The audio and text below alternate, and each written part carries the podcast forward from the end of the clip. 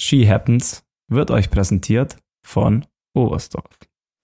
Das war schon ein bisschen komisch, wo der Erik aus unserer Athlet Athletengruppe rausgeflogen ist und dann vermutlich aufgenommen wurde in die, in die Trainergruppe in WhatsApp. wer, hat ihn, wer hat ihn rausgeworfen? Ich?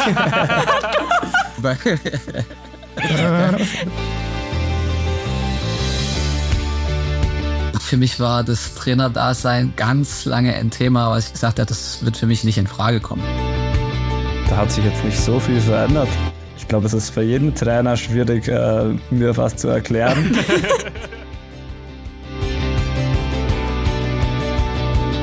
Also es war am Anfang ganz komisch, ähm, an, an, die Chance zu kommen, bei, bei dem, unserem ersten Sprunglehrgang damals in Hendertshaden und gefühlt nur einen Rucksack dabei zu haben und erstmal gar nicht zu wissen, ähm, was mache ich jetzt eigentlich.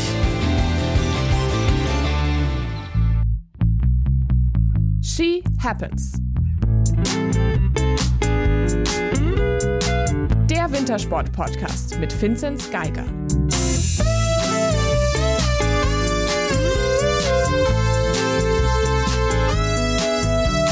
Hallo, hallo, hier ist She Happens schon wieder. Wir sind im wöchentlichen Rhythmus jetzt angekommen, was uns sehr freut. Mein Name ist Moritz Batscheider und mir zugeschaltet zum einen, und heute weiß ich sicher, weil das Plakat kenne ich, in Garmisch-Partenkirchen Corinna Horn. Hi. Und aus Davos Vincent Geiger. Hallo. Und ähm, machen wir es ganz schnell und unkompliziert. Vinci, du meintest, heute war ein Tag voller Arbeit in Davos, da kommen wir auch gleich nochmal drum. Arbeit und Beruf ist aber auch so ein bisschen das Thema heute. Wir haben nämlich gleich von Anfang an noch einen Gast mit dabei und da gibt es einiges zu besprechen, was seine berufliche Situation angeht. Hallo, Erik Frenzel. Hallo, grüß euch. Jetzt mal erstmal ganz doof gefragt. Du besitzt nämlich nicht in Davos wie kommt das zustande oder was macht, was macht der da alleine, der Geiger? ja, ich glaube, ähm, in dem Alter kann man den Jungs auch eine gewisse Selbstverantwortung geben und dann dürfen sie auch mal alleine wohin fahren und äh, das Training absolvieren. Wie gesagt, wir haben, wir waren ja letzte Zeit ja schon sehr, sehr viel unterwegs und somit haben wir gesagt, ähm, äh, wir haben das in, wollten das eigentlich ein bisschen aufteilen, dass sozusagen, ähm, je nachdem, was am nächsten für die Gruppen jeweils ist, aus Sachsen, aus Baden-Württemberg, aus Bayern. Dementsprechend jeder so ein bisschen seine ähm, Snow-Farming-Runde suchen darf. Ähm, jetzt schlussendlich sind sie doch alle in Davos. Von dem her, ja, hätten wir wahrscheinlich auch mit nach Davos fahren können.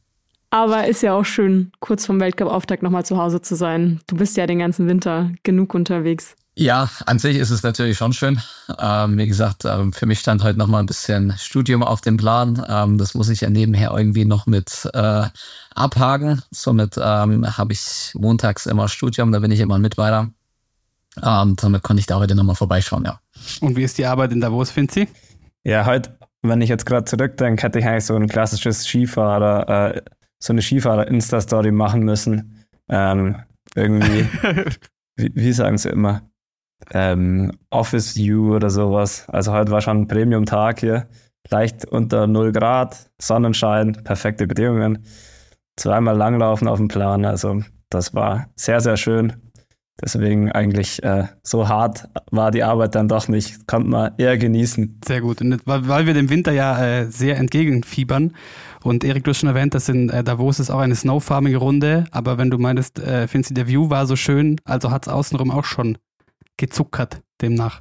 Ja, genau. Hier hat es letztes Wochenende schon ziemlich geschneit. Ähm, ist zwar leider nicht so viel auch da am nebendran liegen geblieben, dass man die Runde noch erweitern kann, aber es macht schon was aus, wenn es einfach außenrum weiß ist und dann noch die Sonne scheint. Also das ist schon einfach schöner, wie wenn man einfach nur auf der weißen Linie läuft. Ihr wart ja letzte Woche noch zusammen in Oberstdorf auf Lehrgang. Ähm, was stand denn da alles an? Habt, seid ihr vor allem gesprungen wahrscheinlich? Ja, also ich sag mal, ähm, im Endeffekt ist natürlich jetzt momentan die Phase schon zum einen das sehr, sehr Wichtige, auch ein, aber auch immer ein bisschen eine spezielle Phase, weil man weiß immer noch nicht so richtig, ähm, man hofft immer, dass man gute Bedingungen hat. Zum einen natürlich zum Springen. Äh, man braucht auch dementsprechend schon so ein bisschen die Eisspuren, um die ja, Schliffe hier und da ein bisschen zu testen, aber auch die neuen Wettkampfski zu testen. Das ist immer ungünstig dahingehend, ähm, ja, das, sage ich mal, mit Sommerwachs nochmal einzu, ähm, einzuwachsen, sondern da hätte man schon eben immer gern auch schon ähm, die Winterschliffe. Und hinzu kommt natürlich aber, dass in der Phase es wenig Chancen gibt, wo man schon komplett auf Schnee springen kann. Da muss man schon recht weit hoch in den Norden, wenn überhaupt. Und ähm, von dem her ist es immer nicht ganz einfach. Man versucht natürlich immer in der Phase einen Plan aufzustellen, der irgendwo ein bisschen funktionieren sollte. Glücklicherweise momentan funktioniert es ganz gut. Wir hatten wirklich ähm, sehr gute äh, Bedingungen in Oberstdorf erwischt, wo ähm, die Jungs wirklich nochmal richtig gut springen konnten. Jetzt haben sie nochmal ein paar Tage auf Schlee und dann geht es eben äh, nochmal nach Garmisch-Partenkirchen, um eben dort nochmal ein paar Einheiten auf Schnee zu bekommen. Und ähm, von dem her, ja, glaube ich, sind wir auf einem ganz guten Weg, haben einen guten, äh, gutes, guten Mittelweg gefunden, um das Ganze so ein bisschen zu umschiffen und die guten Bedingungen mitzunehmen. Und so hoffen wir, dass es auch noch für die nächsten Tage bis zum Weltcup-Start in Kusamo so verläuft. Man muss sich das ja auch so vorstellen, es gibt gar nicht viele Chancen in der Zeit, wo überhaupt wo man springen kann. Weil es wollen alle Leute auf einer Eisspur springen oder zumindest Schnee, oder also Schneespur oder Eisspur, dass man die Winterverhältnisse hat. Aber da gibt es halt in wahrscheinlich auf der ganzen Welt jetzt gerade fünf Chancen, wo das geht, wenn überhaupt. Und Oberstdorf ist dann im November oder ab Ende Oktober, wenn die die Eisspur draufziehen, ist hier die Hölle los. Also war auch sehr viel los, aber war jetzt nicht schlimm. Aber da trifft sich dann, da treffen sich die Nationalmannschaften dann schon. Das ist auch ein, gut, ein, guter Punkt, treffen sich die Nationalmannschaften. Da kommen wir später auch nochmal drauf. Was äh, ist denn gerade so los? Was ist State of the Art in der, in der NOCO? Ich fand es aber ganz äh, amüsant, Erik. Du bist gleich äh, voll drin im Modus und äh, im Trainermodus und erklärst uns hier, äh, was da gerade passiert. Ich finde aber schon, wir müssen nochmal einen, Schritt äh, zurückgehen. Das passiert nämlich alles gerade hier, was rund um dich und äh, die deutsche Nationalmannschaft passiert, sehr schnell und du bist von der einen Rolle in die andere. Dass du das letzte Mal hier bei uns warst, jetzt bald drei Jahre her, da haben wir uns noch über ganz andere Sachen unterhalten und darum finde ich, müssen wir schon nochmal ein Stück zurückgehen. Also fürs Protokoll, äh, da hat im Frühjahr ein äh, Athlet seine Karriere beendet, der mit 18 WM-Medaillen der erfolgreichste nordische Skisportler bei Weltmeisterschaften ist. Sieben Olympiamedaillen, 43 Weltcupsiege, fünfmal Gesamtweltcup. Und dann war der weg und dann war er gefühlt am nächsten Tag wieder da und war Trainer. Darum würde ich gerne da nochmal zurückgehen. Sag mal, wie war denn die Party da in Finnland im März? Was war da los? Oh, äh, das, äh, da kommt jetzt vieles zusammen, was äh, die Erinnerung so ein bisschen, ähm, ja, wie soll ich sagen, ein bisschen schwierig macht. Nein.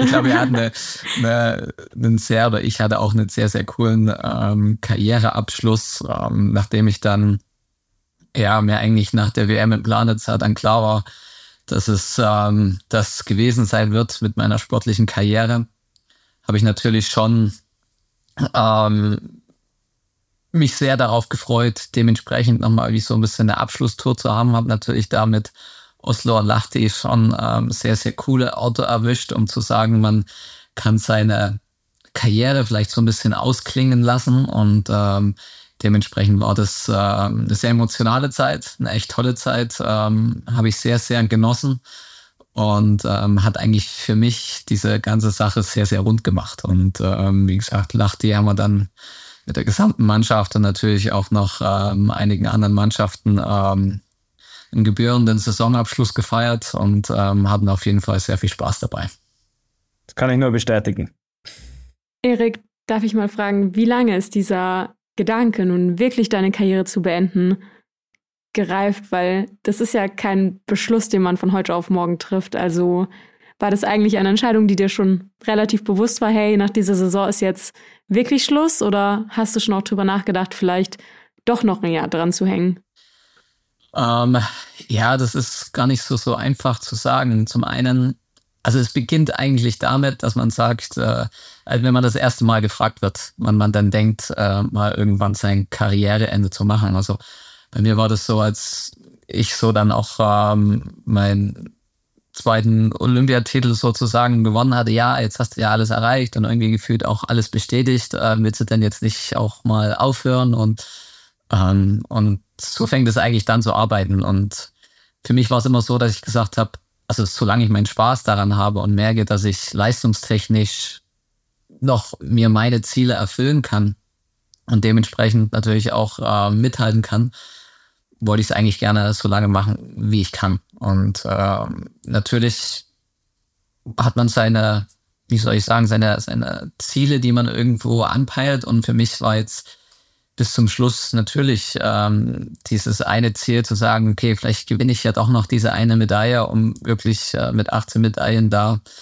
ähm, eine mehr zu haben als eine Sportlegende wie Piondeli. Und das hat mich schon sehr gereizt und das äh, wollte ich irgendwie noch gerne erreichen und somit war für mich aber auch schon die Jahre vorher klar, dass es ja nicht einfacher wird. Also selbst 2018 musste ich schon ziemlich kämpfen, hatte da teilweise ja im Winter schon Probleme, wo ich sage, oh, ja irgendwie ist nicht mehr so richtig wie noch in den Jahren zuvor, wo doch vieles selbstverständlich war. Und das ist auch dementsprechend eigentlich gefühlt für Jahr für Jahr irgendwie mehr geworden und äh, so diese, dieses äh, Selbstverständliche, dieses, ähm, ja, wird da schon irgendwie werden, war dann auch ähm, recht schnell weg und man fängt, kommt dann wieder ein bisschen in den anderen Modus rein. Und somit habe ich dann schon gehofft, äh, Jahr für Jahr irgendwo meine Leistung wieder bestätigen zu können und auch ähm, an Erfolge angreifen zu können, weil eins wollte ich nicht, dass man irgendwann mal sagt, naja, jetzt könnte auch langsam mal aufhören, weil Leistung bringt er ja eh nicht mehr. Ähm, das ist so ziemlich das Letzte, was man, glaube ich, so als zumindest sehr erfolgreicher Leistungssportler irgendwo dann am Ende haben möchte. Und äh, somit ja, bin ich schon irgendwo sehr glücklich darüber gewesen, das jetzt nochmal so mit Planitzer geschafft zu haben. War mir aber auch dessen bewusst, dass es wirklich so ein bisschen auf Messers Schneide war. Und ich merke auch, äh, habe auch gemerkt, dass natürlich das für meine Familie auch nicht leichter wird in dieser ganzen Situation.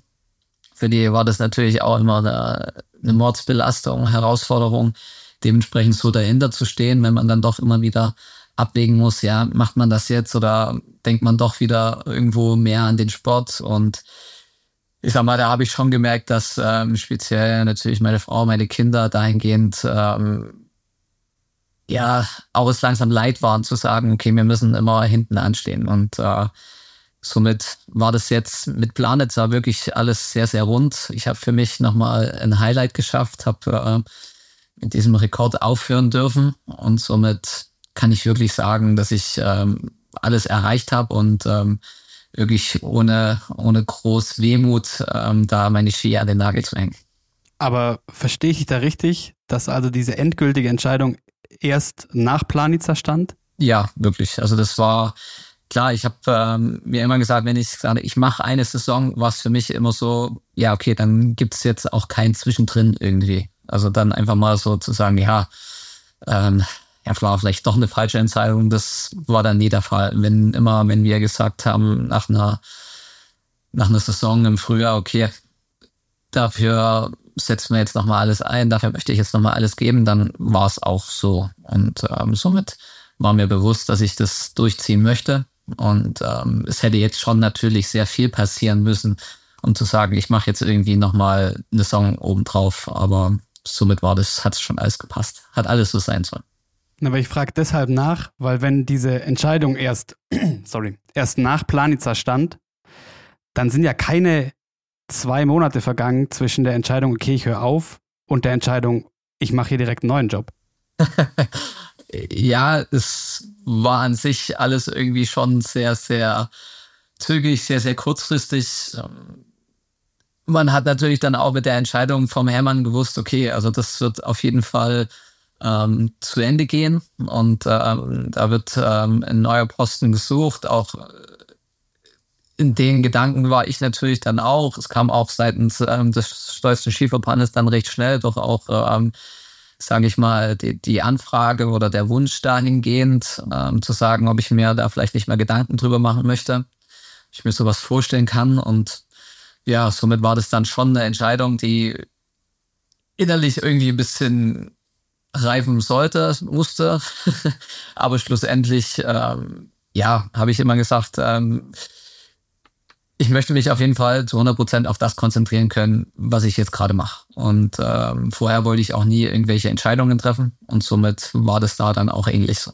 Du hast ja immer gesagt, du willst auch nach deinem Karriereende der nordischen Kombination in irgendeiner Art und Weise erhalten bleiben.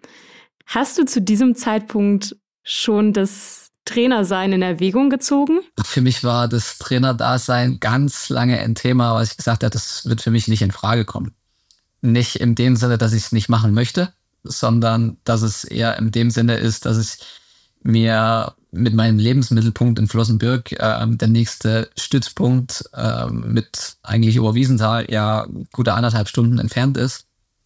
Und ähm, für mich das eigentlich so ist, ich auch meine Vorstellung habe, dass ein Trainer von äh, der Pike an das vielleicht schon auch ähm, anders lernen sollte, Trainer zu sein, den Umgang mit, mit jungen Sportlern und daran dann so ein bisschen groß zu wachsen. So habe ich mir das eben vorgestellt, wie es sein müsste, sein sollte. Ähm, meine, mein Heimtrainer, wo ich sage, ja, das ist, war für mich halt dahingehend ein enormes Vorbild, ähm, bei dem war das auch so und das macht dann vielleicht doch nochmal ein Quäntchen Unterschied aus und wie gesagt, ähm, so wie es jetzt passiert ist, habe ich mir persönlich es nicht vorstellen können, dass es in meiner Situation passiert. Und somit war das Trainerdasein eigentlich nie eine große Frage. Und dass ich für das Trainerdasein meinen Lebensmittelpunkt verlege, um zu sagen, okay, äh, ich bin dadurch näher an den Trainingsstützpunkt und müsste jetzt nicht wie anderthalb Stunden jeden Tag hoch und runter fahren, ähm, das wäre für mich nie in Frage gekommen. Und ähm, ja, somit war das natürlich dann schon so ein bisschen, wo ich sage, ja, muss ich schon auch erstmal überlegen, auch natürlich äh, in dem Sinne mit mir klarkommen, weil, wie gesagt, so, so mein, meine Vorstellung, wie das sein sollte, war etwas anders. Und ja. Aber Finzi, siehst du, es muss, es muss nicht so viel heißen, wenn man als jüngerer Athlet sagt, man wird nicht Trainer. Ja. Äh, irgendjemand hat mal zu mir gesagt, am Anfang der Karriere sagt jeder, dass er kein Trainer wird und dann endet man doch irgendwie ein Trainer da sein. ja, schau an. Blöd. Aber ja. ähm, aber ja, ich habe es nicht vor, aber man weiß ja nicht, was passiert. Ja. Aber noch was anderes. Mich hat letztens hat mich jemand darauf angesprochen, weil du das mal im Lebensmittelpunkt gerade sagst. Jetzt, wenn ihr fünf Oberstdorfer oder halt äh, vom Stützpunkt zum Weltcup fahren, jetzt kann er sich eine Zweitwohnung in Oberstdorf holen, oder? dann, dann, dann habe ich gesagt, ja, ich glaube, ich glaube, er ist nicht Bundestrainer geworden, dass er dann äh, irgendwo anders hinziehen muss oder da woanders hin muss auf Dauer. Da haben wir einen Heimtrainer hier. ja, das stimmt. Obwohl man natürlich so als Zweitwohnsitz jetzt Oberstdorf, das ist ja eigentlich auch nicht so schlecht. Ne? Also, könnte man vielleicht überlegen. Jetzt hast du ähm, gerade uns eben erläutert, dass das gar nicht so klar war, dass du, dass du Trainer wirst und äh, die du es eigentlich anders vorgestellt hattest.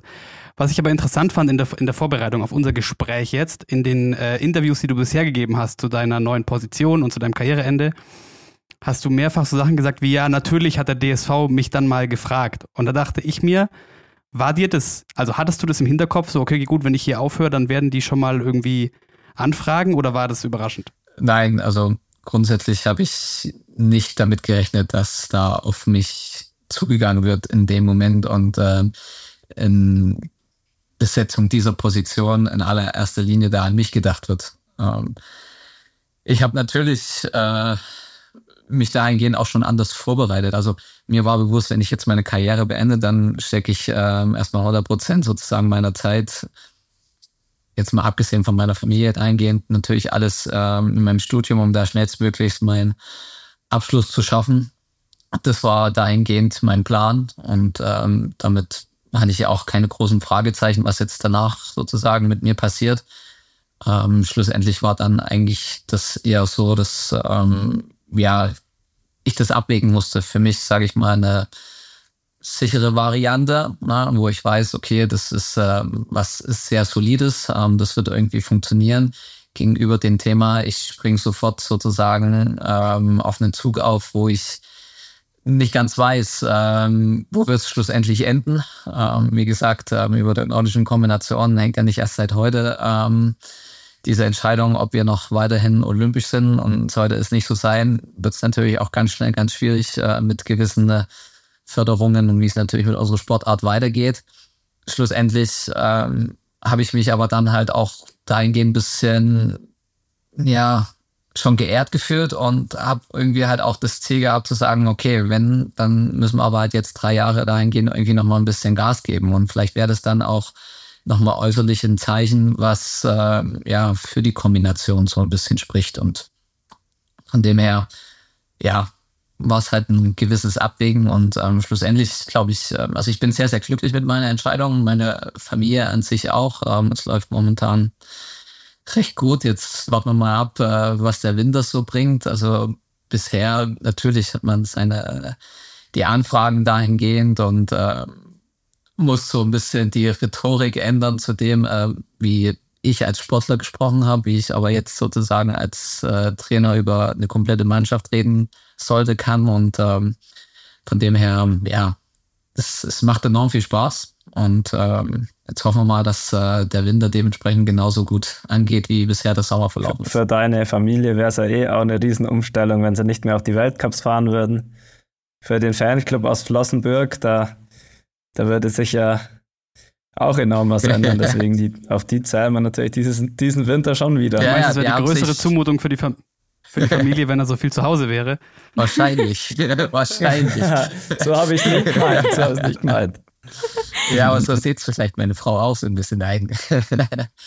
ähm, natürlich, ähm, weil ich habe mich natürlich jetzt auch, sage ich mal, auf den Weg begeben, der ähm, vieles Gewohntes natürlich weiter mit sich bringt. Ne? Also es ist nicht diese enorme Umstellung für uns als äh, Familie, als wenn ich jetzt gesagt habe, okay, ich bin jetzt ein Vollzeitstudent, ähm, muss dann irgendwo auf äh, Jobsuche gehen und bin dann vielleicht ähm, ja in einem ganz normalen geregelten Leben. Also das hatten wir ja nie. Ähm, und von dem her bleibt jetzt erstmal alles recht ähnlich. Und äh, wie du ja schon gesagt hast, äh, ich glaube, meine Fans, die äh, fühlen sich ja auch sehr wohl. Sie haben ja schon in, äh, in Lachti dann als äh, sich äh, angeboten, unter den Sportlern zu sagen, okay, ähm, wen soll man denn jetzt unterstützen? Somit haben sie jetzt gar nicht mehr die Qual der Wahl, weil sie sagen können, okay, der Trainer ist ja auch noch mit dabei, ähm, wir unterstützen einfach jetzt das ganze Team.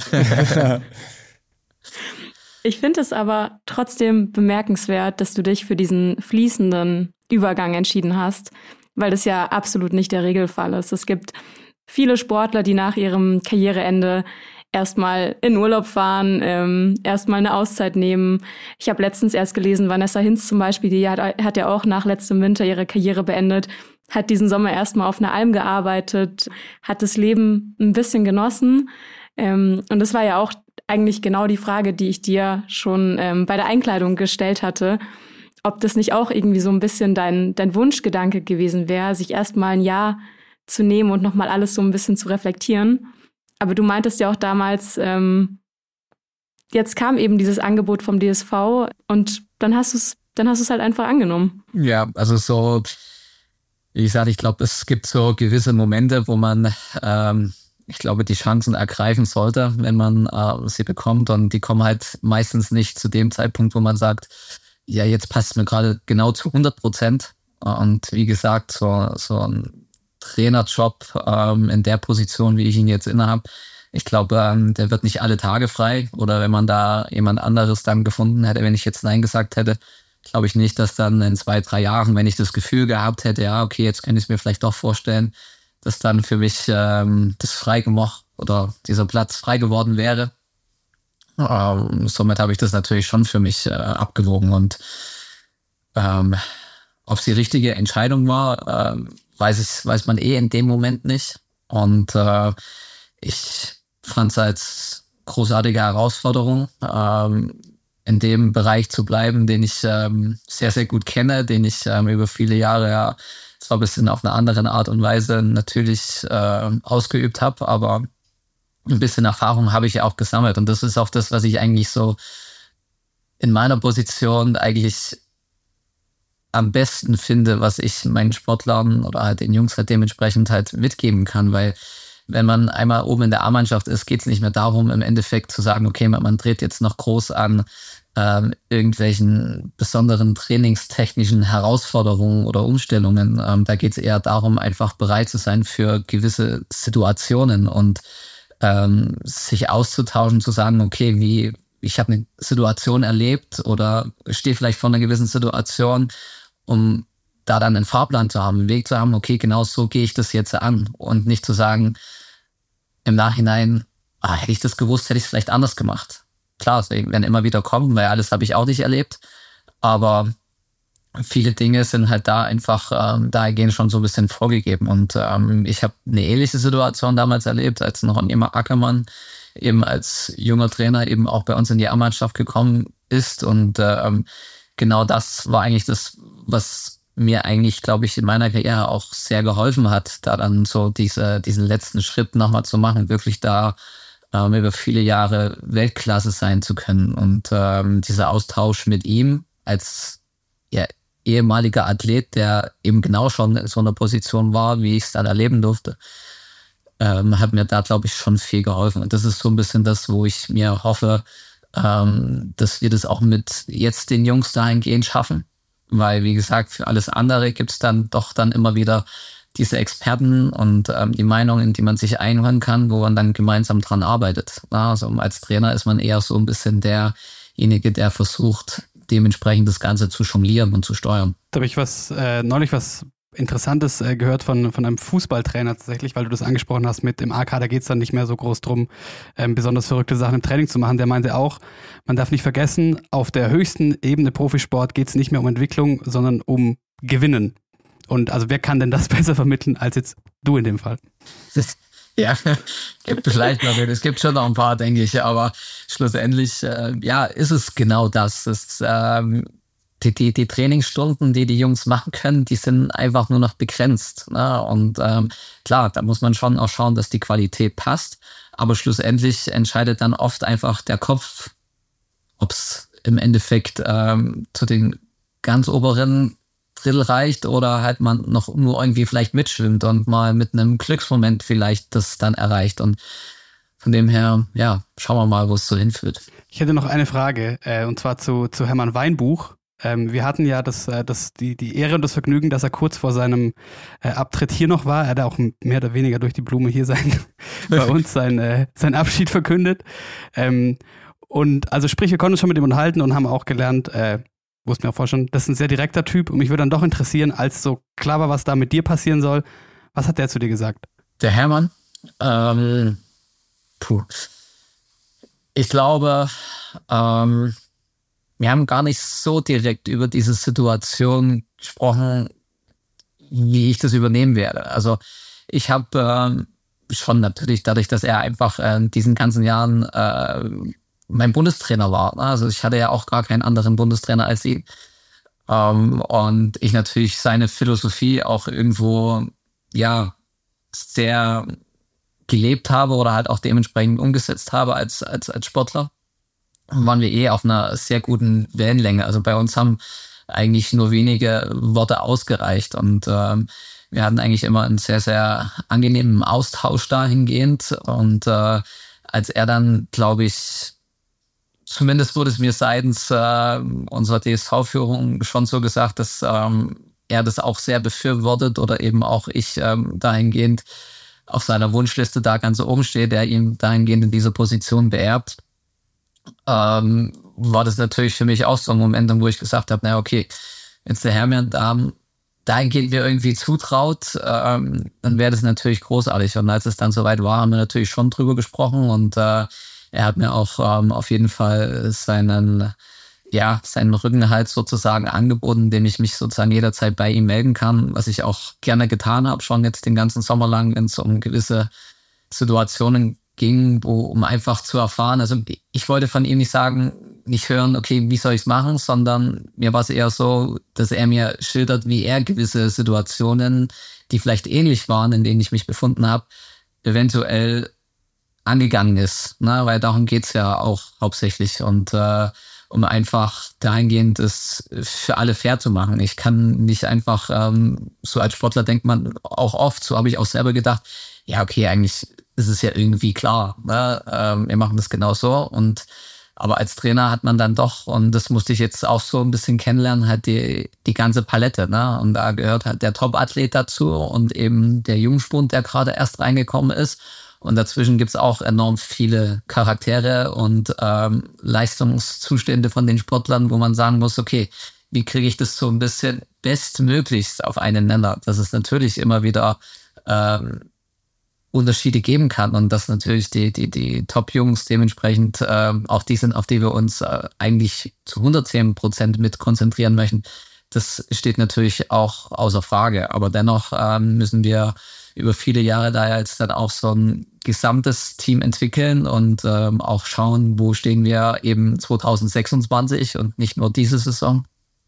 Das spielt halt irgendwie doch immer auch eine Rolle mit und äh, das ist ein bisschen weitblickender, als ich mir das als Athlet teilweise immer so ein bisschen vorgestellt habe. Und ähm, da, ähm, ja, ist vieles Neues für mich dabei. Aber da bin ich schon sehr, sehr froh, dass ich halt ähm, zwei Trainerkollegen habe, die mich dahingehend großartig mit unterstützen und eben aber auch ähm, ja sehr gute Ansprechpartner mit einem Hermann Weinbuch oder eben meinen ehemaligen Heimtrainer Frank Erbeck, der als Kollege ja auch irgendwie ist, ähm, ist es schon irgendwie ganz cool, weil da habe ich, glaube ich, schon ein, ein, gutes Umfeld, was mir hilft, meine Entscheidungen gut zu treffen. Schlussendlich, äh, ich muss nicht das machen, was sie mir dann sagen, ne? aber es hilft eigentlich schon, mal die andere Seite oder die, die Medaille nochmal umzudrehen. Also kurz gesagt, du hast Hermann Weinbuch schon mal angefragt, äh, angerufen und gefragt, du Hermann, sag mal, wie, wie hast denn du den Geiger in den Griff bekommen? War auch schon mal Thema, ja, genau. Das ist unmöglich. Macht er bei dir Gymnastik?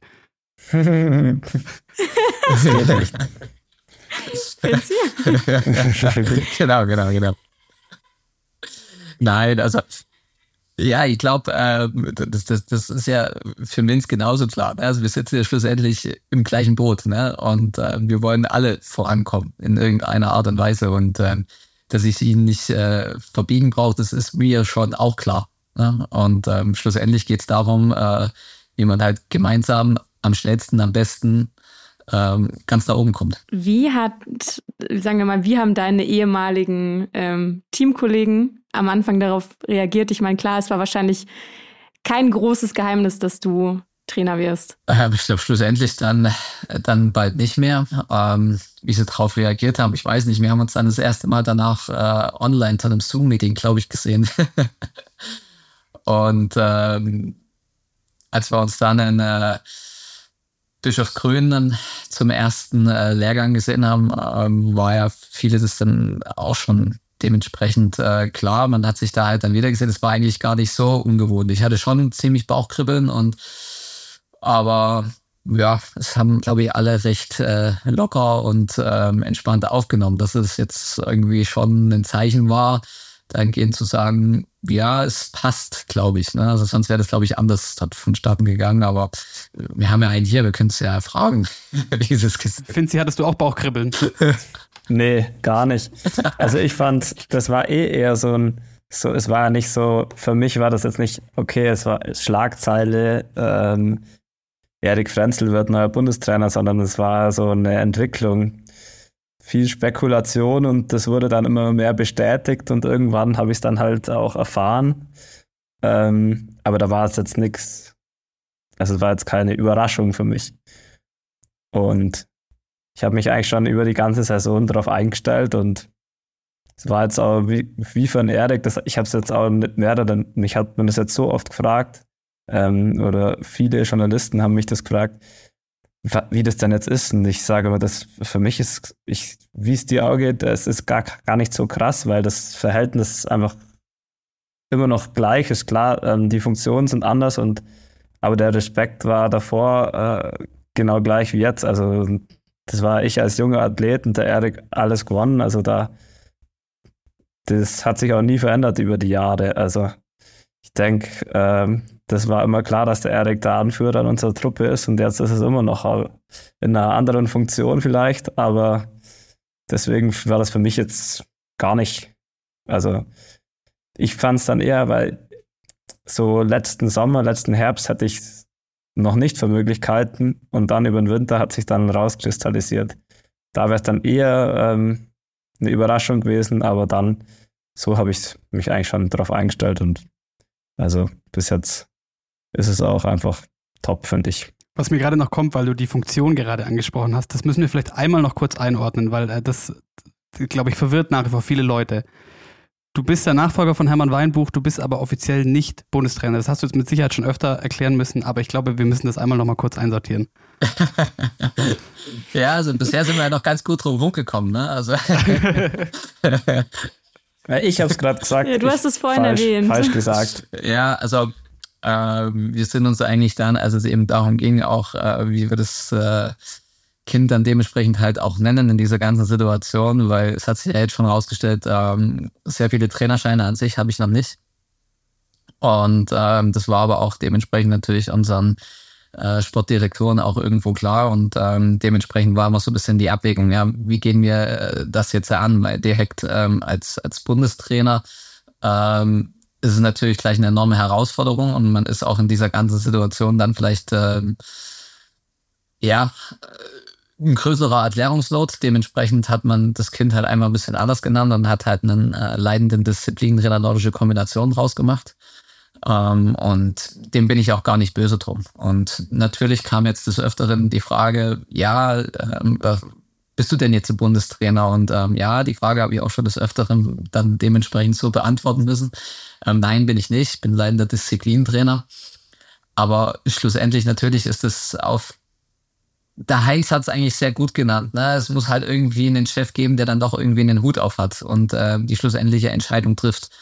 Und ähm, wir in unserem Trainerteam, in unserem Dreiergespann, ähm, sind natürlich ähm, uns in sehr vielen Punkten einig, aber nicht immer. Und ähm, schlussendlich ähm, haben wir aber eine sehr, sehr gute Aufgabenverteilung. Verteilung. Und äh, da dann jetzt ähm, im Endeffekt dann zu sagen, okay, so machen wir es oder ähm, ich habe jetzt eben diese Aufgaben und der Heinz als Sprungtrainer das und, und der Kai ähm, auch hauptsächlich natürlich mit im, im Sprungbereich angebunden, aber halt auch viel im Materialbereich, was die Anzüge dahingehend betrifft und ähm, viel im Organisatorischen, weil er da natürlich die, die Erfahrung hat aus diesen letzten Jahren, ähm, passt es eigentlich sehr, sehr gut zusammen und ähm, ich bin da auch gar nicht böse drum zu sagen, okay, äh, dann bin ich halt jetzt erstmal leitender Disziplin drin. Mir hätte auch einfach äh, nur Trainer gereicht. Ja? Aber jetzt schauen wir halt mal, wie das sich das Ganze noch so entwickelt und äh, irgendwann wird wahrscheinlich dann schon eventuell dann mal ein Bundestrainer drunter stehen. Du hast ja vorhin gesagt, du studierst aktuell in zumindest ein, ich glaube, ein, zwei Tage die Woche hast du erzählt. Was ist das genau für ein Studium? Ähm, es ist äh, immer noch mein Wirtschaftsingenieurwesen, was ich sozusagen, mhm. äh, ich glaube 2014 angefangen habe. Also das ist ganz, ganz schlimm. Also ähm, nein, natürlich. Ähm, während meiner sportlichen Zeit kann ich das am Anfang sehr, sehr gut äh, nebenher machen. Dann natürlich ähm, als sein oder andere Kind noch mit hinzukam und natürlich ähm, ist im Sport auch nicht äh, dann mehr so einfach lief und dann noch Corona mit dieser ganzen Geschichte, hat das Ganze natürlich alles ein bisschen in die Länge gezogen. Und ähm, schlussendlich war ich aber so weit, dass ich gesagt habe, okay, wenn ich mit meinem Sport aufhöre, ähm, dann brauche ich vielleicht noch meine zwei, drei Semester und dann ist das Thema abgehakt. Jetzt ist es natürlich auch ähm, immer noch so vorhanden ne? und dementsprechend muss ich ähm, jetzt schauen, dass ich das auch wirklich so fertig bekomme. Das schaut auch ganz gut aus. Aber das muss ich halt irgendwie noch ein bisschen drunter packen, weil bevor ich das halt auch nicht habe, ähm, ja, wollte ich auch nicht sagen, okay, fange ich jetzt schon in Köln an mit dem Trainerdiplom, weil irgendwo ist dann auch meine Zeit begrenzt. Und ähm, ja, schlussendlich leidet halt dann in allererster Linie erstmal die Familie, dann im Endeffekt ähm, mein Beruf als Trainer da sein, ähm, kommt dann sofort ziemlich recht schnell, glaube ich, als nächstes. Und ähm, das möchte ich ja dann in dem Sinne dann auch nicht. Okay, weil ich wollte wollt gerade fragen, das kannst du nicht alles auf einmal machen. Aber jetzt sprich erst Studium fertig, dann Trainerschein. Genau. Okay, das, das ergibt Sinn. Aber weil wir es gerade schon äh, vom, vom Verhältnis zu deinen Mannschaftskollegen und wie sich das jetzt vielleicht verändert hat, oder wie wir gehört haben, ja eigentlich eher weniger, ähm, würde mich schon auch interessieren, du hast die beiden schon, schon angesprochen, Heinz Kutin und Kai Brach, die mit dir das gemeinsam machen. War das komisch am Anfang, weil die bis vor ein paar Wochen vor der Entscheidung noch deine Trainer waren und es ja doch eine gewisse Hierarchie in sich trägt? Also mit dem Kai war es dahingehend erstmal gar nicht komisch, weil, wie gesagt, ähm, der Kai kam im gleichen Jahr in die Nationalmannschaft als Trainer, wie ich auch mein erstes Jahr im Weltcup hatte. Das heißt, wir, wir kennen uns halt dahingehend schon sehr, sehr lange und ähm, wir haben auch ähm, über die ganzen Jahre immer ein, ein großartiges Verhältnis gehabt und auch schon von Athlet-Trainer sehr auf, auf Augenhöhe geprägt dahingehend. Und beim Heinz hatte ich schon erstmal so, so ein bisschen den Gedanke, okay, wie wird er das so mit mir als äh, Kollege oder halt dann dementsprechend jetzt ja auch irgendwie als äh, Chef, was für mich völlig ähm, ja, da komme ich immer noch nicht so richtig drüber hinweg zu sagen, dass ich als, als völliger Jungspund sozusagen ähm, als Chef dastehe für einen Heinz Kutin, der ähm, so viel Trainererfahrung hat und ähm, ja, ähm, auch als, als leidender Trainer für viele Skiteams schon tätig war, zu sagen, okay, ähm, aber das spielt glücklicherweise in unserer ganzen Thematik keine Rolle. Und ähm, der Heinz hat mich ähm, vom ersten Moment an, als es dann auch dahingehend klar war, dass ich ähm, in dieser Position äh, mit sozusagen in das Team rutsche, ähm, großartig mit aufgenommen, hat sich äh, sehr darüber gefreut und das auch ähm, dementsprechend ähm, als natürlich äh, unser Sportdirektor mit ihm darüber gesprochen haben, das auch ähm, für großartig empfunden, da, dass wir da jetzt in Zukunft zusammenarbeiten. Und ähm, das hat mir für mein Inneres natürlich sehr, sehr angenehm gemacht, sehr erleichtert. Und von dem her haben wir eigentlich, ja, funktioniert es sehr, sehr gut. Ich glaube, äh, bisher ist immer ein ganz gutes Trainergespann und ähm, von dem her hoffe ich auch sehr, dass das so bleibt für die nächsten, äh, für die nächste Zeit dann auch. Da muss ich gerade noch was sagen. Ich fand das war schon ein bisschen komisch, wo der Erik aus unserer Athlet Athletengruppe rausgeflogen ist und dann vermutlich aufgenommen wurde in die, in die Trainergruppe in WhatsApp. wer hat ihn, wer ja, hat ihn also rausgeworfen? ich, ich, ich war noch lange drin. Irgendwie. Ich habe mich hab mich ganz still verhalten in der Athletengruppe. Das ist noch Als nicht so lange Erik- her, dass du mich rausgeschmissen hast. Vor allem Finzi, wie du es Ja, formuliert stimmt, ja. hast, als Erik rausgeworfen wurde. Du hast ihn einfach rausgekickt. Ja, ja. Ja, also ich glaube, ähm, Da werden äh, Details besprochen, die halt die Trainer nicht wissen. was auch hart war, war aus der Physiogruppe rauszufliegen, weißt du? Also das Ke- Keine Behandlungen mehr. keine Behandlung. Ja, nein.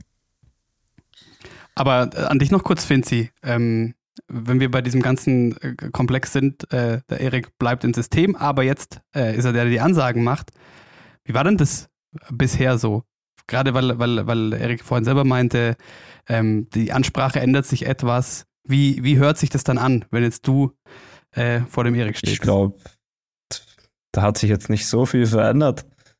Ähm, ich glaube, es ist für jeden Trainer schwierig, äh, mir was zu erklären. das war von Hermann. Ich, ich hab, ähm, aber das, das hat sich eigentlich nicht groß verändert. Ähm, ich glaube, die, die Diskussionen waren ein bisschen härter mit dem Hermann, der da sind noch mehr äh, die, ich sag mal, da waren die Meinungen noch äh, härter bei beiden. Da hat man sehr, sehr langsam nachgegeben oder gar nicht. Deswegen gab es da schon mal richtig äh, mal harte Diskussionen. Das gab es jetzt mit dem Erik noch nicht, aber ähm, ich glaube, das wird auf jeden Fall noch kommen.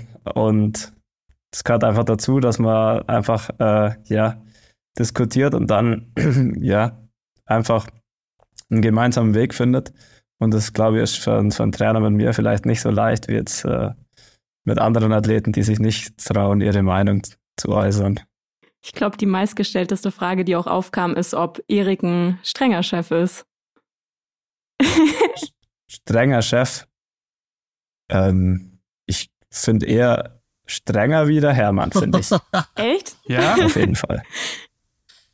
Ja, aber das heißt jetzt nicht, dass es, also, wie der Erik schon gesagt hat, es ist jetzt bei uns in der Mannschaft nicht so, dass er jetzt ähm, wie bei einem Schülerteam äh, alles von A nach B ähm, durchplanen muss. Wir sind schon wirklich äh, viel, also auch einfach selbstständige Athleten. Deswegen beim Hermann vorher war das enorm, dass man, also da muss man schon sehr viel einfach auch selber planen und ähm, selber ähm, sich um Sachen kümmern. Das war einfach Hermann sein Ding. Er hat immer gesagt, ihr seid mündige Athleten. Ihr müsst ähm, wissen, wie es läuft, vor allem wenn man so lange dabei ist. Und ich glaube, von dem her ist vielleicht jetzt beim Erik schon ein bisschen strenger, aber das heißt jetzt nicht, dass es jetzt irgendwie richtig, äh, also extrem streng zugeht bei uns.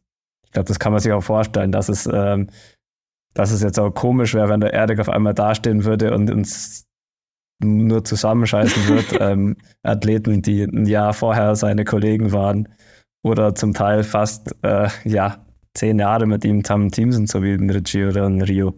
Deswegen glaube ich, dass das äh, einfach äh, sehr komisch wäre. Das, da muss ich einmal, einmal kurz nachfragen. Ähm, nicht falsch verstehen, aber, aber weil du, weil du den Richie angesprochen hast, einfach nur, weil es zu eurer aktiven Zeit ja diese Phase gab, wo ihr euch auf dem höchsten Level gebettelt habt und das, wie, wie es dann vielleicht in der Situation auch mit sich bringt, ähm, nicht alles Friede, Freude, Eierkuchen war. Ist da alles cool?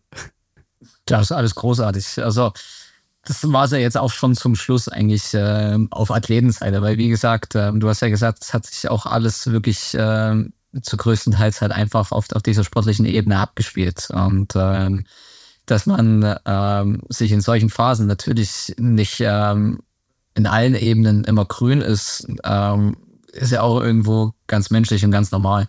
Und äh, wir sind so viele Tage im Jahr gemeinsam unterwegs und ähm, da hat schon sehr, sehr vieles, glaube ich, bei uns allgemein auch funktioniert und natürlich auch zwischen Reggie und mir. Sonst, glaube ich, äh, wäre, ich sag mal, die, diese, dieser Teamzusammenhalt, wie wir ihn eigentlich über viele Jahre irgendwie haben, glaube ich, hätte sonst gar nie so lange funktioniert. Und ich glaube, wir wären auch nicht so lange ähm, so eine Top-Nation gewesen. Und ähm, ich glaube, der Wechsel jetzt dahingehend ähm, mit ihm hat das alles eigentlich eher noch mehr vereinfacht und viel, viel angenehmer gemacht, weil man jetzt halt einfach ähm, viel offener, viel angenehmer eigentlich miteinander reden kann. Und äh, ich ähm, für meinen Teil finde es äh, großartig, mit ihm jetzt dahingehend so zu arbeiten und ähm, sein Feedback, was ich so bekomme, ist äh, meinerseits oder zu mir, glaube ich, ist auch recht gut. Dahingehend wir, ähm, sage ich mal, Gespräche mit mir führt oder halt auch ähm, Dinge mit mir anspricht, das ist, ähm,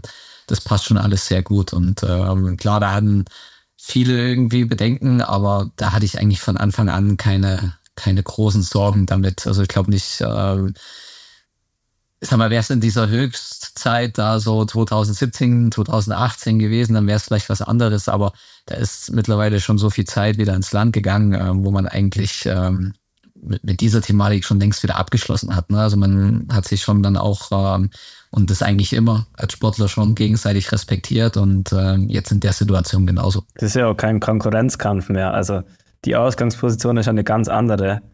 Also wenn man Konkurrent ist, dann spricht man mit einem Konkurrenten, erzählt man jetzt nicht alle Geheimnisse von oder was man äh, was man gerade hat, dass es so gut funktioniert. Das ist ja bloß logisch wenn es um Gesamtweltcup geht. Aber seinem aber Trainer wenn, erzählt man ja scheinbar auch nicht alle Geheimnisse, wenn man ihn aus der Gruppe rauswirft. ja, gutes Argument. nee, aber das ist ja ganz klar, wenn man, also es wäre ja nur blöd, wenn man, wenn man dann nicht äh, offen miteinander kommuniziert, weil man will ja gemeinsam ans Ziel. Deswegen glaube ich, dass das auch, also deswegen habe ich auch gar kein Bedenken da dabei gehabt, weil das haben ja selbst mich ganz viele Leute gefragt, weil es ja auch irgendwo auf der Hand liegt, aber es ist ja einfach ein ganz anderes Verhältnis dann. Also nicht vom Respekt her, sondern von dem, wie man miteinander kommuniziert. Aber dann lasst uns doch mal auf die Sommervorbereitung schauen. Erik, gibt es bereits Dinge, die ihr ähm, diesen Sommer verändert habt, Reize, die ihr neu gesetzt habt? Ähm, ja, also es ist natürlich so, dass ähm, ich natürlich sage ich mal, ich eine Mannschaft übernommen habe und halt auch eine Philosophie mit übernehmen durfte, die natürlich in der Kombination schon irgendwo über viele Jahre sehr, sehr erfolgreich war. Und äh, es gab aber, das habe ich selber auch als Athlet dann zum Schluss dann gespürt, halt so ein paar Dinge, die man natürlich vielleicht anders sieht, gerne ein bisschen moderner gestaltet hätte.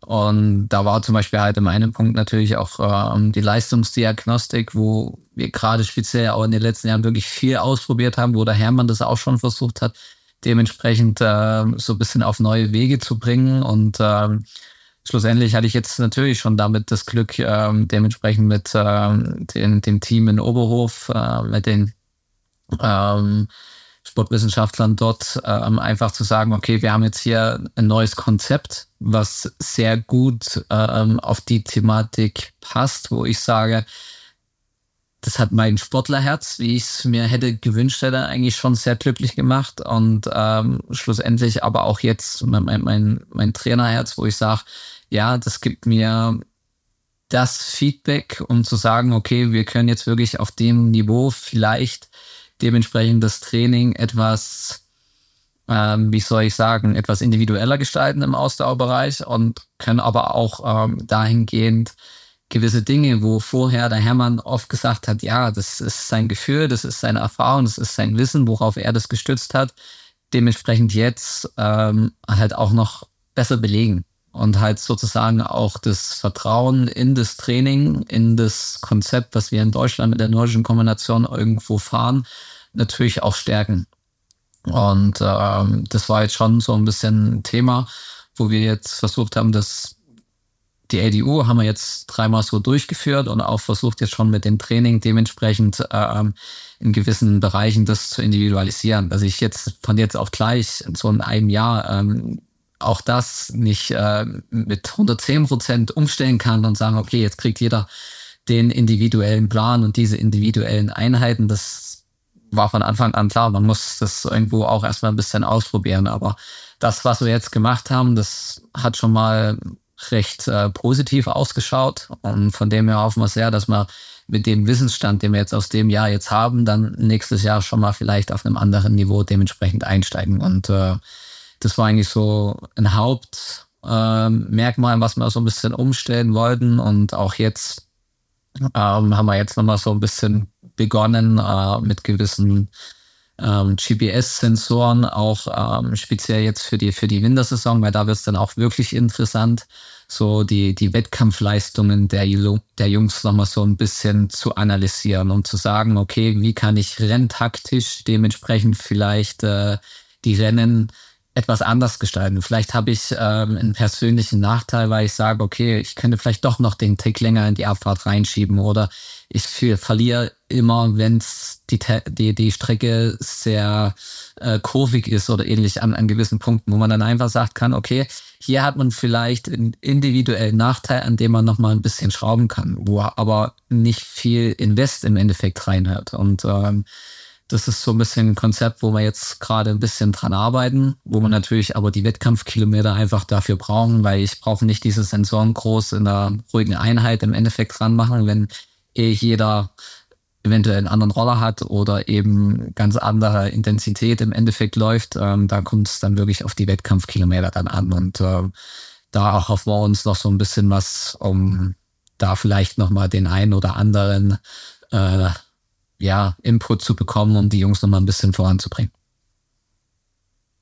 Und dann haben wir natürlich unser Sprungthema, aber das, wie gesagt, ist eher so in Heinz seine Thematik, ähm, wo ich aber schon auch merke, dass so sein Konzept, was er fährt, ähm, sehr, sehr gut funktioniert und auch Jahr für Jahr gefühlt immer mehr fruchtet. Ähm, das ist genauso, wie es jetzt für mich eben im Laufbereich ist. Hat das natürlich bei ihm ja damals mit seinem Wechsel zu uns auch damit begonnen. Er hatte auch seine seine Strategie, seine Philosophie, die er versucht hat, jetzt dahingehend so ein bisschen aufzubauen. Und ich glaube schon, dass der Sommer jetzt gezeigt haben, dass wir viele Sportler, sage ich mal, auf einem sehr guten Grundniveau jetzt haben, wo sie für sich im Klaren sind, wo wollen sie hin, ähm, was brauchen sie dafür ringsherum um dann einfach sagen zu können, okay, ich stehe jetzt hier beim Wettkampf ähm, am Tag X und ähm, im Endeffekt kommt es jetzt auf meine Leistung drauf an. Aber alles, was ringsherum ist, da habe ich meine Hausaufgaben gemacht, da muss ich mich jetzt nicht drauf konzentrieren. Das sind jetzt zu 100 Prozent das Material, was ich sage, damit werde ich jetzt am besten springen und damit werde ich meine beste Leistung zeigen. Und wenn da mal ein Haken dran ist, dann kommt man viel schneller, glaube ich, in dieses äh, Thema zu sagen, ähm, man holt die letzten Prozent noch mal ein bisschen raus. Und äh, da, glaube ich, haben wir die letzten Jahre immer ein bisschen gebraucht, um bis zu diesem Stand zu kommen. Dann war immer noch mal viel äh, Wechsel. Das habe ich selber auch gemerkt, immer noch mal in der Saison, dass man es, also ich selber habe das nicht ganz mehr so auf die Reihe gekriegt. Aber ich glaube, dieses Jahr haben wir da schon recht viele Sportler, die da momentan auf dem Niveau sind. Und das ist natürlich eine gute Ausgangssituation. Fitzi, wie, wie fühlen sich diese, diese Anpassungen, diese Veränderungen für dich bisher an?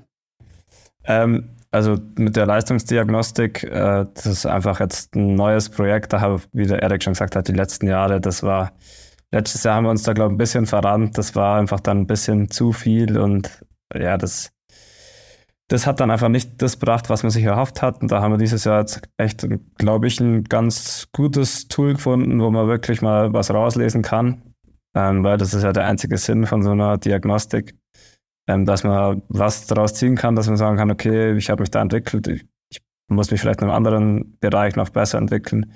Und das wird sicher noch brauchen. Es kann sein, dass es noch Jahre braucht, bis es top ist, aber das kommt halt über die, die, über die Daten halt. Ist klar, dass wenn man das jetzt einmal macht, kann man noch nicht so viel daraus ziehen. Jetzt haben wir es dreimal gemacht, jetzt kann man schon ein bisschen mehr damit anfangen.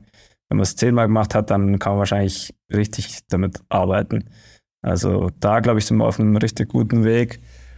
Und ja, was, es, was den Sprungbereich angeht, das ist, wie es der Erik sagt, beim Heinz, das läuft, ähm, das hat im ersten Jahr, hat es ja noch gar nicht so krass funktioniert.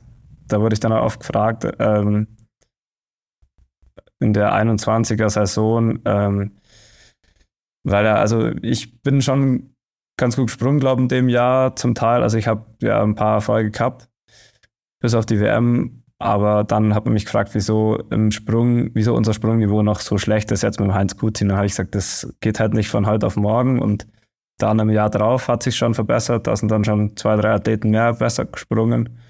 Und jetzt äh, dieses Jahr sieht man es schon. Also ich merke es, wir haben eine enorm starke, also eine Breite, die, ich glaube, noch nie so da war im Sprungbereich. Also selbst in der 16, 17er Saison, klar, da war es noch eine ganz andere Situation. Ähm, da waren wir einfach enorm dominant. Aber dieses Jahr merkt man so, die Jungen, wo nachkommen, die können echt auf einem Top-Niveau springen. Also ich glaube, so in der Breite ist es schon richtig stark, was man da jetzt sieht. Und ich glaube, da sind wir schon auf einem guten Weg. Man wird es dann immer erst sehen, wenn man im Weltcup ist. Also ich würde jetzt nicht zu viel, wenn man dann äh, von der Luke fahren muss, äh, vom Rieber, dann kann es alles wieder ganz anders ausschauen. Also deswegen, aber ich glaube, wir sind da auf einem guten Weg und man sieht einfach, es gibt ganz wenig Ausfälle. Klar, ich habe dieses Sommer meine Schwierigkeiten gehabt, aber auch viel mit dem Material probiert. Aber es wird jetzt, es wird jetzt langsam auch wieder auf einem Niveau, dass ich, äh, dass ich wieder ohne Probleme im Weltcup äh, dabei sein, also ohne Probleme, aber halt, dass ich wieder richtig vorne angreifen kann. Und also wie gesagt, ich glaube, in der Breite ist es richtig stark und das wird man dann, dann natürlich erst sehen. Ja, also ich sehe es halt auch irgendwie dahingehend so ein bisschen so, wo äh, ich wurde jetzt natürlich auch gefragt, ja, was, was, äh, was erhoffst du dir dann jetzt von der Saison? Und da habe ich gesagt, das, das kann man irgendwie ganz schwer ähm, irgendwie erläutern, weil im Endeffekt äh, als Sportler hast du so deine eigenen Ziele, die kannst du in dem Moment sagen. Aber jetzt als Trainer zu sagen, ja, okay, ähm, ich denke jetzt, die Jungs werden jetzt da ähm, sich Podestplätze holen oder äh, ja, das wird eh irgendwie, das muss man so ein bisschen irgendwie, war für mich so eine Frage, die ziemlich schwierig war jetzt zu beantworten momentan, weil ich gesagt habe, ne, ich dahingehend ja auch noch so wirklich null Erfahrung, was mir mein Auge momentan sagt, wie ich äh, die Verfassung der Jungs sehe und das ist enorm gut. Und genauso wie der Vince gesagt hat, wir haben eine großartige Breite momentan. Ähm, aber wenn wir dann in Kusamo stehen und dann eben da ja den Balken wieder da unten reinhaut, ähm, dann müssen sie halt auch bestehen können mit dieser Leistung. Und äh, ich glaube, es sieht an sich gut aus, aber wir werden mal schauen, was dann rauskommt. Erik, fühlt sich das schon so richtig normal für dich an, wenn ihr auf Lehrgang seid und du dann nicht mehr oben auf dem Balken sitzt? Oder nicht mehr die Rolle anschnallst?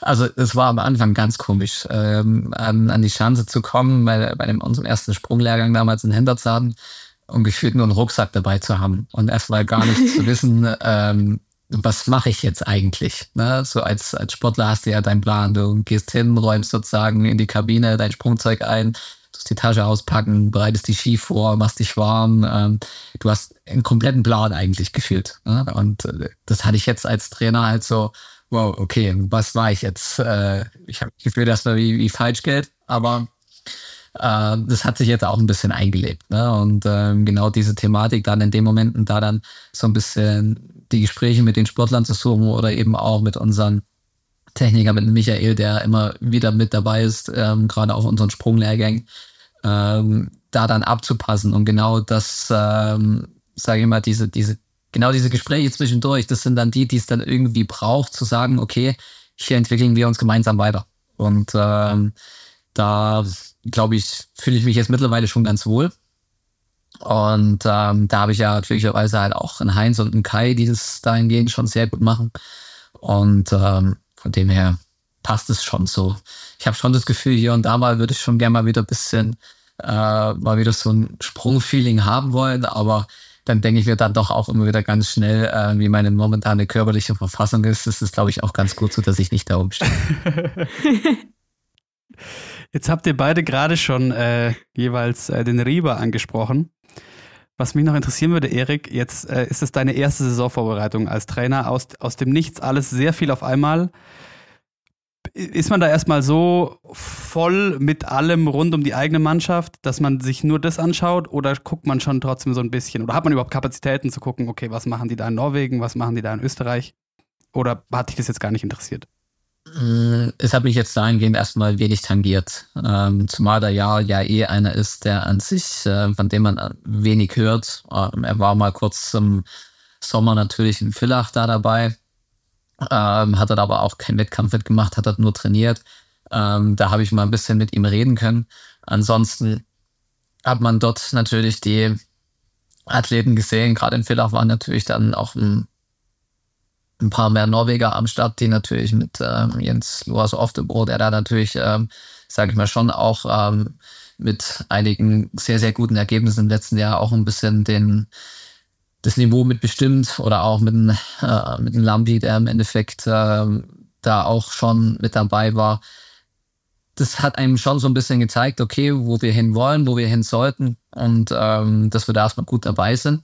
Schlussendlich äh, sehe ich es aber genauso, wie ich es als Sportler auch gesehen habe. Ähm, Sommer ist Sommer und im Winter sieht es oft ganz anders aus. Ne? Und wir müssen im Sommer auch keine, keine Top-Leistungen bringen. Da geht es eher darum, ähm, zu erfüllen und zu erspüren, wie, wie ist meine momentane Verfassung, wie kann ich das, was ich vielleicht bis dato mir angeeignet habe, speziell auf der Schanze, schon umsetzen. Brauche ich noch ein bisschen was? Habe ich ähm, für mich schon ähm, einen Weg gefunden, dass es wettkampftauglich ist, um halt einfach dann jetzt für den Winterstart schon mal wieder ein bisschen mehr Sicherheit zu haben. Aber was jetzt die einzelnen Jungs dann jetzt in Kusamo alle zeigen über die kompletten Nationen hinweg, das ähm, geht alles bei Null los. Und ähm, genauso für unsere Jungs. Und ich glaube, die sind schon bereit und freuen sich drauf. Und ähm, ich mich an der Stelle auch schon sehr ähm, das mal anders zu erleben, auch wenn ich ähm, ja, das, das, die kalten Temperaturen in Kusamo da oben auf dem Turm rumzustehen, äh, noch ein wenig äh, gedanklich scheuer, aber das wird schon auch irgendwie werden. Na, dafür darfst du jetzt ein bisschen mehr Klamotten anhaben als aber das vorher. ist Ja, genau. Die Ausreichend weiß ich noch nicht. Das ist bei uns natürlich immer der Saisonstart in Kusamo, da geht halt wirklich alles bei Null los. Also, weil die Schanze halt speziell ist, oft die Bedingungen speziell. Also da darf man sich auch nicht verunsichern lassen. Und ich glaube, das weiß der Erik nur zu gut.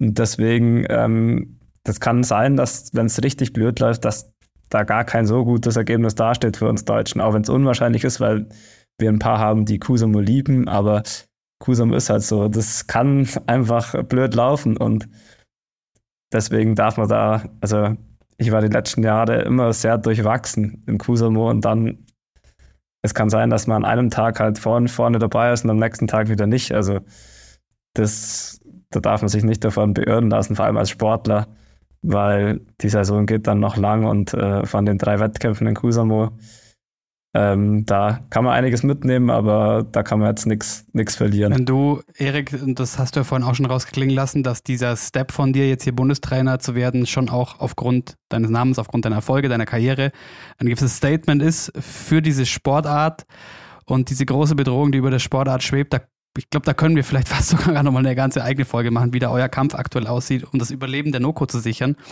Aber jetzt mehr zu dem, was der, was der, was der Finzi gesagt hat. Wenn du jetzt als äh, Vorreiter als Werbetrommler für deine Sportart und für die deutsche Noko ähm, Werbung machen musst für die nächste Saison. Worauf können sich Noko-Fans freuen?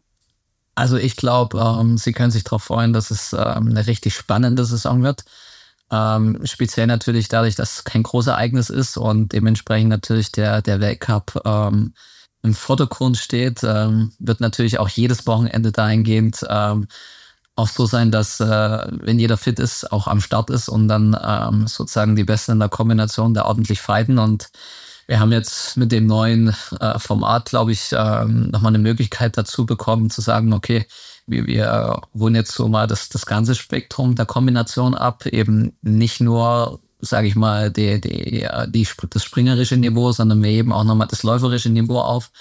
Und das ist ja das, was wir sehen wollen. Schlussendlich ähm, ist nordische Kombination ein enormer Spannungsbogen, wo man sagt, okay, das Springen ist der Start für diese ganze, ähm, für das ganze Spiel und schlussendlich ähm, wollen wir dann die Fights irgendwie in der Loipe sehen. Und ähm, da glaube ich, ähm, sind wir sehr, sehr gut aufgestellt und ähm, gerade auch unsere deutschen Jungs, glaube ich, werden da ordentlich ein Wörtchen mitreden können. Von dem her bin ich schon sehr heiß auf die neue Saison. Sehr schön. Nochmal ganz kurz neues Format. Da meinst du die fixen das Compact Race. Genau. Ja, genau. Ich hätte noch eine allerletzte Frage. Jetzt Schieß wissen los. wir ja aus, aus Erzählungen und Raunen, dass äh, Finzi und Erik, ihr beide als äh, Athletkollegen, auch so, wenn so eine Saison vorbei ist, so zusammen auch schon auch krachen lassen könnt. Ähm, geht das jetzt noch oder Erik, verlierst du da dann zu viel, gibst du da zu viel Autorität dann ab? ich, ich darf halt jetzt nicht mehr. Der Erik muss das kompensieren, was ich. also ob ich das kompensieren kann, das weiß ich, ich nicht. Ich, ich, kann mir gut vorstellen, dass es da äh, dass es ähnlich ablaufen Nein, wird. Nein, das ist ja auch das, was es ja dann irgendwo ausmacht. Nur dass, der Erik vielleicht ein bisschen trinkfester ist. ah ja, genau, da könnte ich vielleicht äh, mal ähm, ein bisschen aufschließen. Nein, aber ich glaube, schlussendlich ähm, hat es ja auch immer ausgemacht bei uns in der Kombination. Also wir haben auch, ähm, glaube ich, mit, mit einem Hermann oder mit einer AK oder auch mit unseren ganzen anderen Teammitgliedern, glaube ich, immer coole Feiern gehabt und ähm, da ist es, das gehört einfach mal mit dazu mal die Sau rauszulassen dahingehend. Und ähm, ich glaube, das wird auch weiterhin passieren, speziell nach der Saison. Wir freuen uns auch auf die neue Saison und Erik, wir sagen an dieser Stelle auch vielen, vielen Dank, dass du dir heute die Zeit genommen hast, ähm, nach langer Zeit mal wieder bei uns vorbeizuschauen. Wir drücken auf jeden Fall die Daumen für den neuen Weltcup-Winter und sind sehr gespannt, was du vielleicht in ein paar Monaten ähm, berichtest. Ja, vielen, vielen Dank. War wieder sehr, sehr cool und ähm, habe mich sehr gefreut. Ähm, war sehr angenehm. Falls ihr uns ansonsten irgendwas ähm, zu sagen habt, schreibt uns gerne eine Mail an team.shehappens.de oder auf Instagram an she.happens. Wir freuen uns über jegliche Fragen. Und dann sagen wir Ciao. Macht's gut, bis nächste Woche. Ciao. Ciao.